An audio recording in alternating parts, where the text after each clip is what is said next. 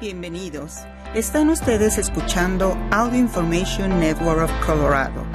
Esta grabación está destinada a ser utilizada únicamente por personas con impedimentos para leer medios impresos. Gracias por acompañarnos el día de hoy lunes 6 de marzo de 2023 a la lectura de ARP en español. Mi nombre es Diana Navarrete. Estos son los principales artículos que leeremos hoy. ¿Cómo tomar la decisión de cambiar de carrera? Escrito por Sherry Dulworth. Señales de advertencia del cáncer de páncreas y avances en el tratamiento. Escrito por Cheryl Platzman Weinstock. Los frijoles son deliciosos y buenos para tu salud. Escrito por Kelsey Ogletree. Y continuaremos con algunos artículos diversos. ¿Cómo tomar la decisión de cambiar de carrera?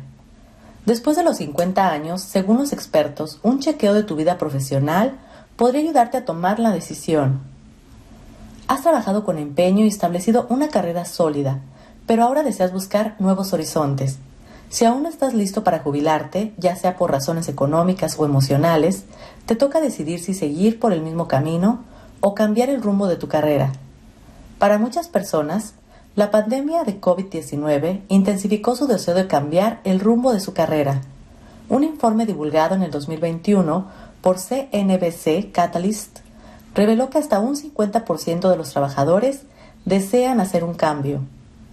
El 40% de los encuestados buscaban una mayor flexibilidad en cuanto a la ubicación de su trabajo, pero no solo eso. Casi la cuarta parte de los encuestados indicaron que quieren tener un trabajo con más propósito citaron, entre otras opciones, la posibilidad de cambiar de campo profesional 33% o de lanzar su propia empresa un 20%. Desde luego, hay una gran diferencia entre cambiar de empleo y transformar por completo tu vida profesional. Si te inclinas hacia esta última opción, ¿cómo se debería tomar la decisión y cuándo y cómo hacer el cambio? Haz un chequeo de tu carrera.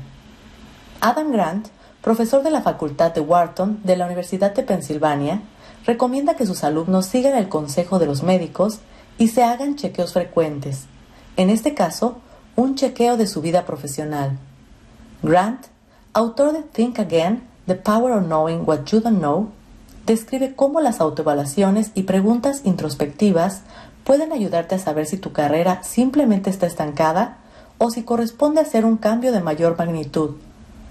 A partir de los 50 años, los criterios con los que evalúes la salud de tu carrera podrían ser distintos de los que usabas anteriormente. Pero al igual que con los exámenes médicos, es importante hacerte chequeos frecuentes de la vida profesional. John Tarnoff, autor y asesor especializado en las transiciones profesionales, lo expresa así. Cuando llegamos a los 50 años aproximadamente, empezamos a darnos cuenta no voy a vivir para siempre. ¿Cómo quiero pasar mis días? ¿Quiero concentrarme realmente en lo que es más significativo y gratificante para mí? ¿En lo que tiene más propósito para mi vida? Al describir esta proposición, Tarno prefiere utilizar la palabra japonesa ikigai, que significa vivir la vida con significado y propósito. Para ayudar a sus clientes a aplicar este concepto a sus decisiones en la vida profesional, Tarnoff recomienda unos ejercicios prácticos en que se pregunten, ¿a qué me puedo dedicar para hacer algo que me encante, que yo sepa hacer bien, que el mundo necesite y que me pueda generar ingresos? ¿Cómo dos personas tomaron sus respectivas decisiones? Durante las tres décadas que Andrea Young trabajó como arquitecta de interiores, en su tiempo libre fue perfeccionando sus habilidades en otro campo, las artes culinarias. Mi pasión por la cocina se remonta al tiempo que pasaba en la cocina con mi abuela. Ella hacía que todo fuera bello y divertido. Fue a causa de un accidente que John encontró otro sendero para su vida profesional. Su madre, después de sufrir una caída en el 2006, pasó a vivir en el apartamento de John durante su recuperación. John contrató a una chef para que preparara comidas vegetarianas nutritivas para su familia e incluso ayudó a la chef en las tareas de preparación. Eso la inspiró a matricularse en la Escuela de Gastronomía Natural Kitchen. Después de graduarse, Young trabajó a tiempo parcial como chef profesional, pero decidió que no quería dedicarse a eso a tiempo completo. A los 57 años, la empresa de diseño de interiores donde Young trabajaba empezó a reducir su personal. Un par de años después, Young lanzó Sweet Vegan Chocolates, una empresa en Harlem que confecciona chocolates gourmet orgánicos y vegetarianos. Hoy día, Young, de 65 años, es conocida como Chef Andrea. Phil Gautreau, también neoyorquino, logró convertir su pasión en una segunda carrera poco después de cumplir los 50 años. Gautreau, de 61 años, tuvo durante 25 años una carrera como administrador en el sector médico, pero vio que su trabajo le resultaba menos gratificante que antes. Empecé a preguntarme, si voy a trabajar otros 10 o 15 años, ¿esto es lo que quiero seguir haciendo?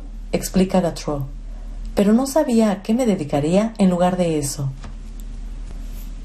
Aproximadamente cuatro años antes, Gautreau había tomado un curso de carpintería y le encantó. Gautreau empezó a pasar la mayoría de su tiempo libre cultivando sus habilidades artesanales en ese campo. Ya para el otoño del 2011, había producido suficientes artículos para presentar su primera exposición en Lincoln Center, donde sus obras se vendieron bien. Había empezado a hablar con mi asesor financiero sobre la posibilidad de cambiar de carrera, pero aún no había decidido exactamente a qué me dedicaría después, recuerda Gautreau. Al siguiente año, cumplió 51 años e ideó un plan para transformar su pasión por la carpintería en su nueva carrera. Desde entonces, Gautreau ha exhibido sus diseños en exposiciones prestigiosas como la Philadelphia Arts Show y la Smithsonian Craft Show. Convierte tu actividad secundaria en tu trabajo principal. Tarnoff subraya las ventajas de cultivar una actividad secundaria como una posible alternativa profesional, tal como lo fue para Young y Gautreau. Hoy en día, mucho más que nunca, se habla de los trabajos secundarios, porque es tan fácil lanzar un nuevo negocio, dice Tarnoff, quien señala lo fácil que es acceder a abundantes recursos en Internet como videos gratuitos en YouTube que pueden ofrecer ideas para la actividad empresarial o servir de hoja de ruta. Según Tarnoff, también se cuenta con la opción de una jubilación progresiva en vez de renunciar abruptamente a tu empleo. Es algo que se puede planificar después de los 50 años. Buscar maneras de reducir las horas que dediques a tu empleo principal o cambiar tus responsabilidades para que tengas más tiempo para realizar una actividad secundaria o buscar la carrera que tendrás en la siguiente etapa de tu vida.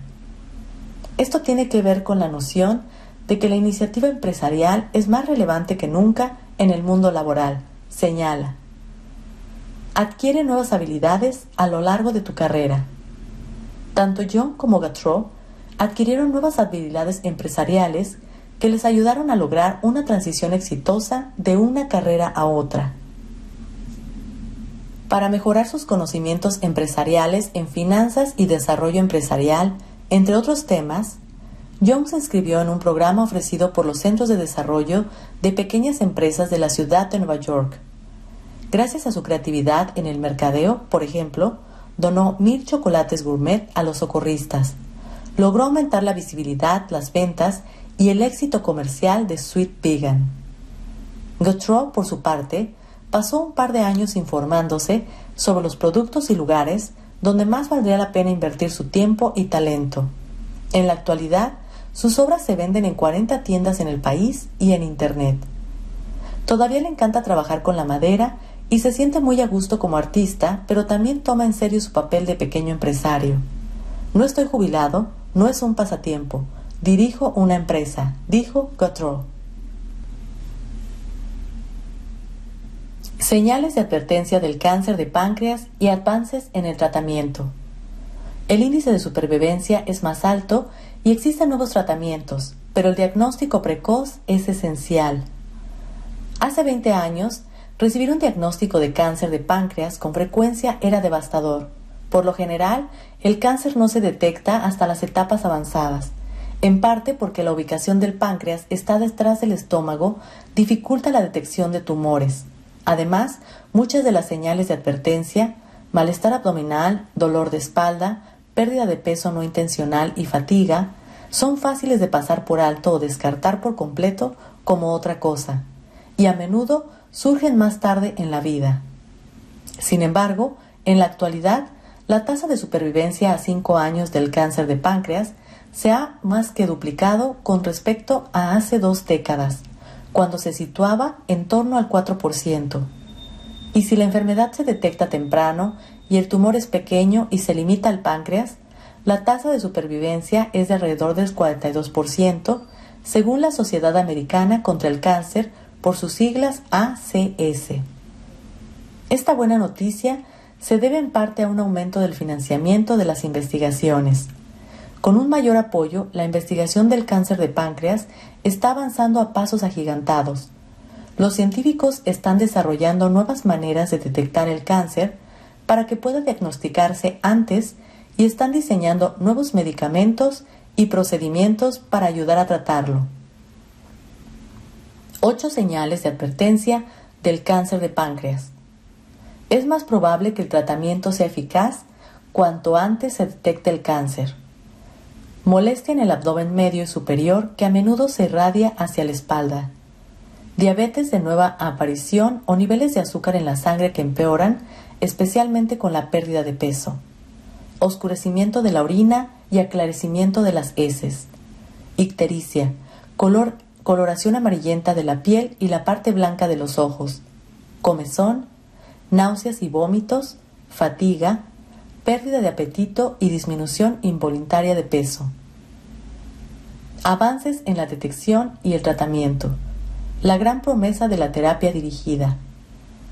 Hasta el 25% de los pacientes con cáncer de páncreas tienen alteraciones moleculares únicas en sus tumores. Ahora, los investigadores pueden estudiar estas diferencias utilizando tecnologías como la creación de perfiles moleculares que permiten a los médicos tratar los tratamientos de manera individual. Un estudio a gran escala en inglés que se publicó en el 2020 en The Lancet Oncology concluyó que los pacientes de cáncer de páncreas que recibieron tratamiento adaptado con medicamentos basados en las características particulares de su tumor, vivieron un promedio de un año más que quienes no recibieron terapia dirigida.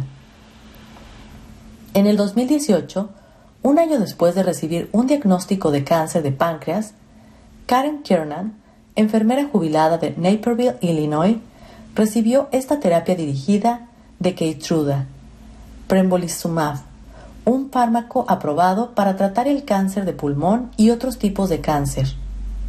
Para entonces, Kiernan tenía un dolor intenso en la espalda debido al cáncer y había bajado 40 libras.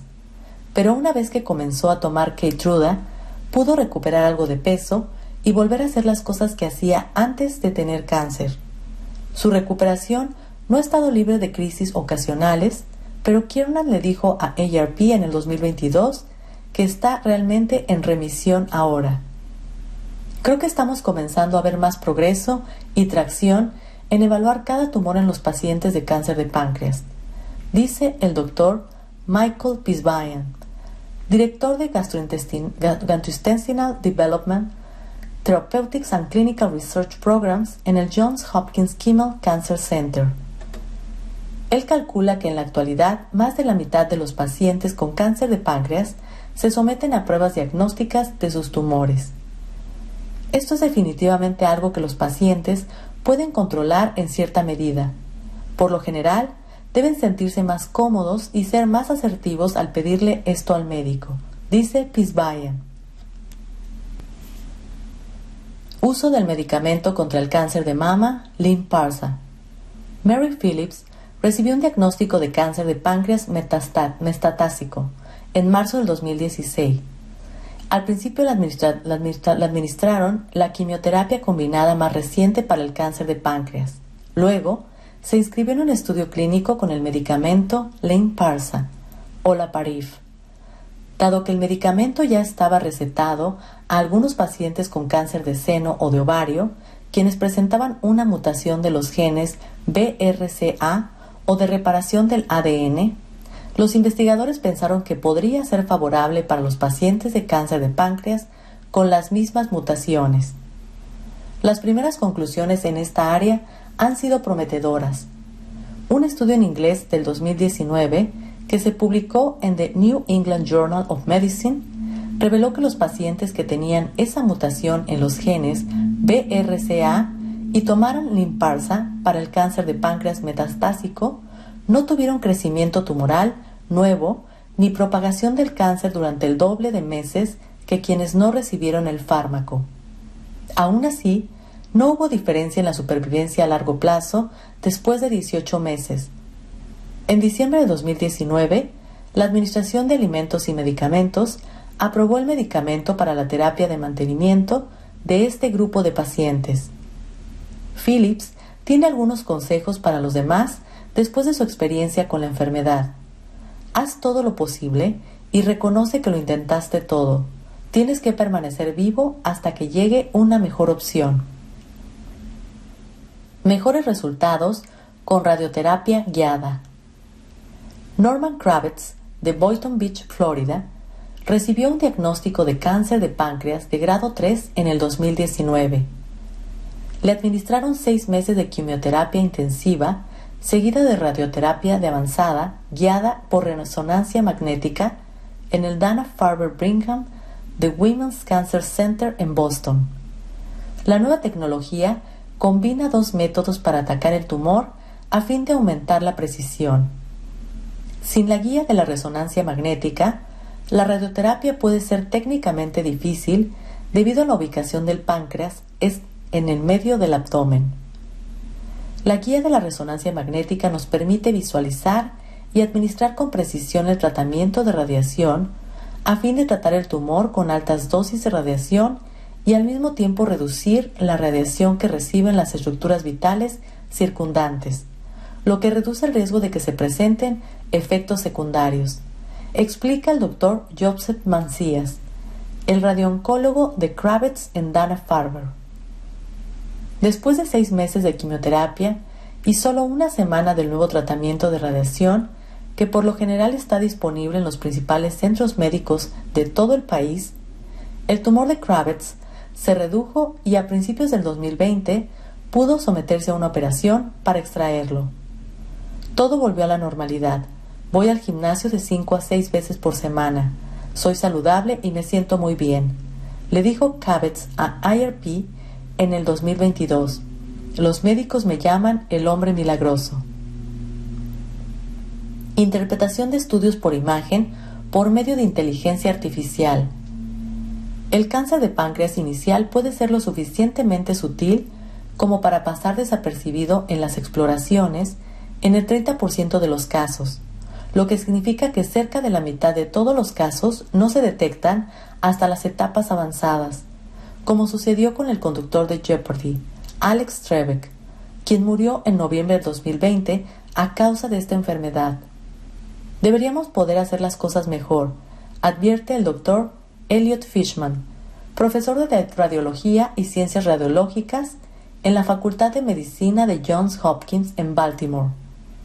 Con ese fin, Fishman está utilizando inteligencia artificial para enseñarle a la computadora a interpretar tomografías computarizadas para detectar tumores en las primeras etapas y poder extraerlos quirúrgicamente.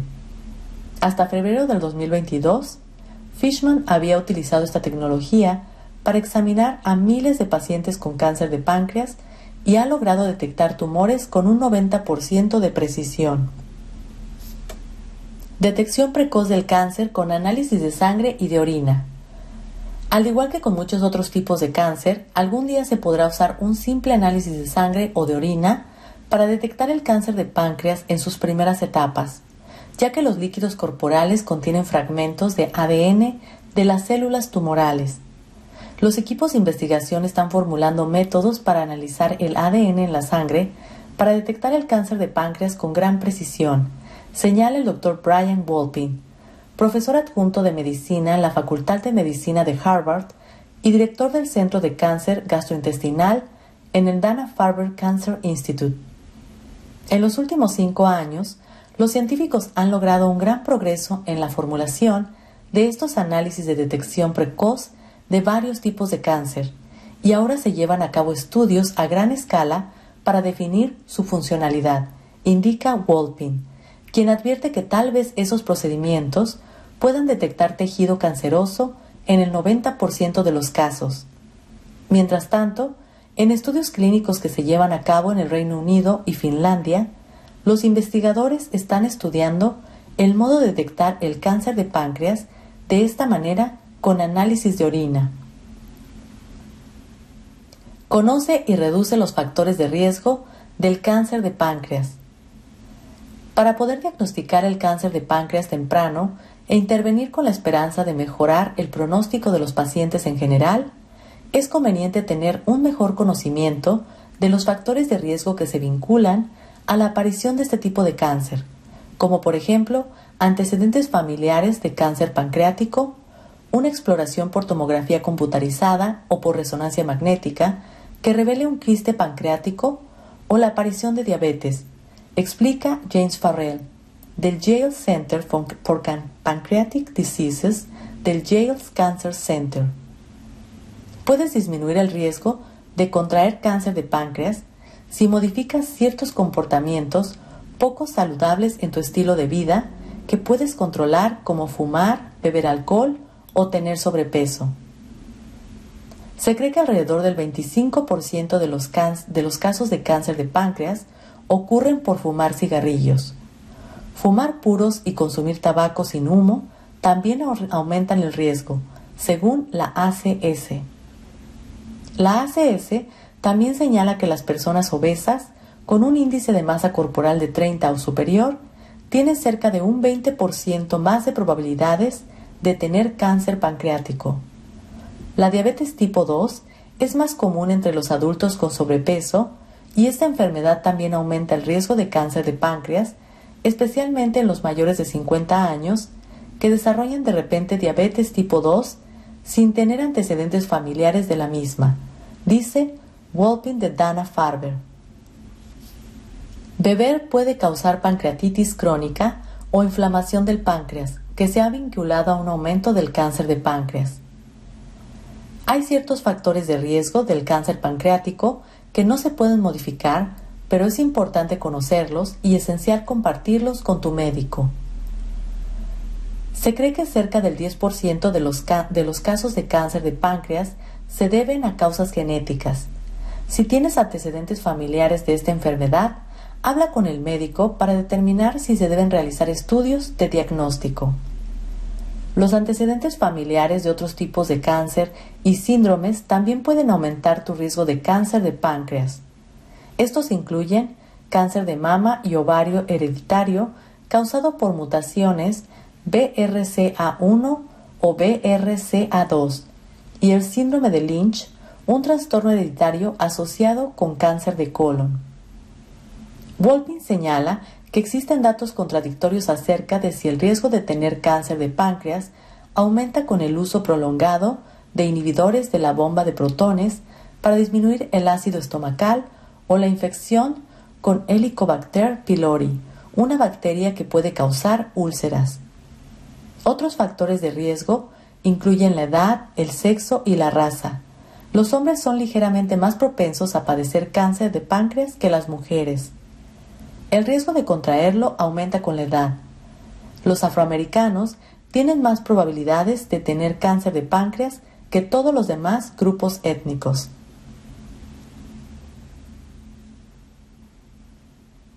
Gracias por acompañarnos en esta edición de ARP en español.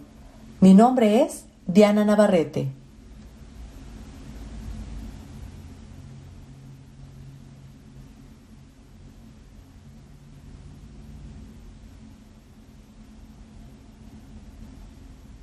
Si ha disfrutado de este programa, por favor suscríbase a nuestro servicio gratuito en nuestra página web www.aincolorado.org o llamando al 303-786-7777.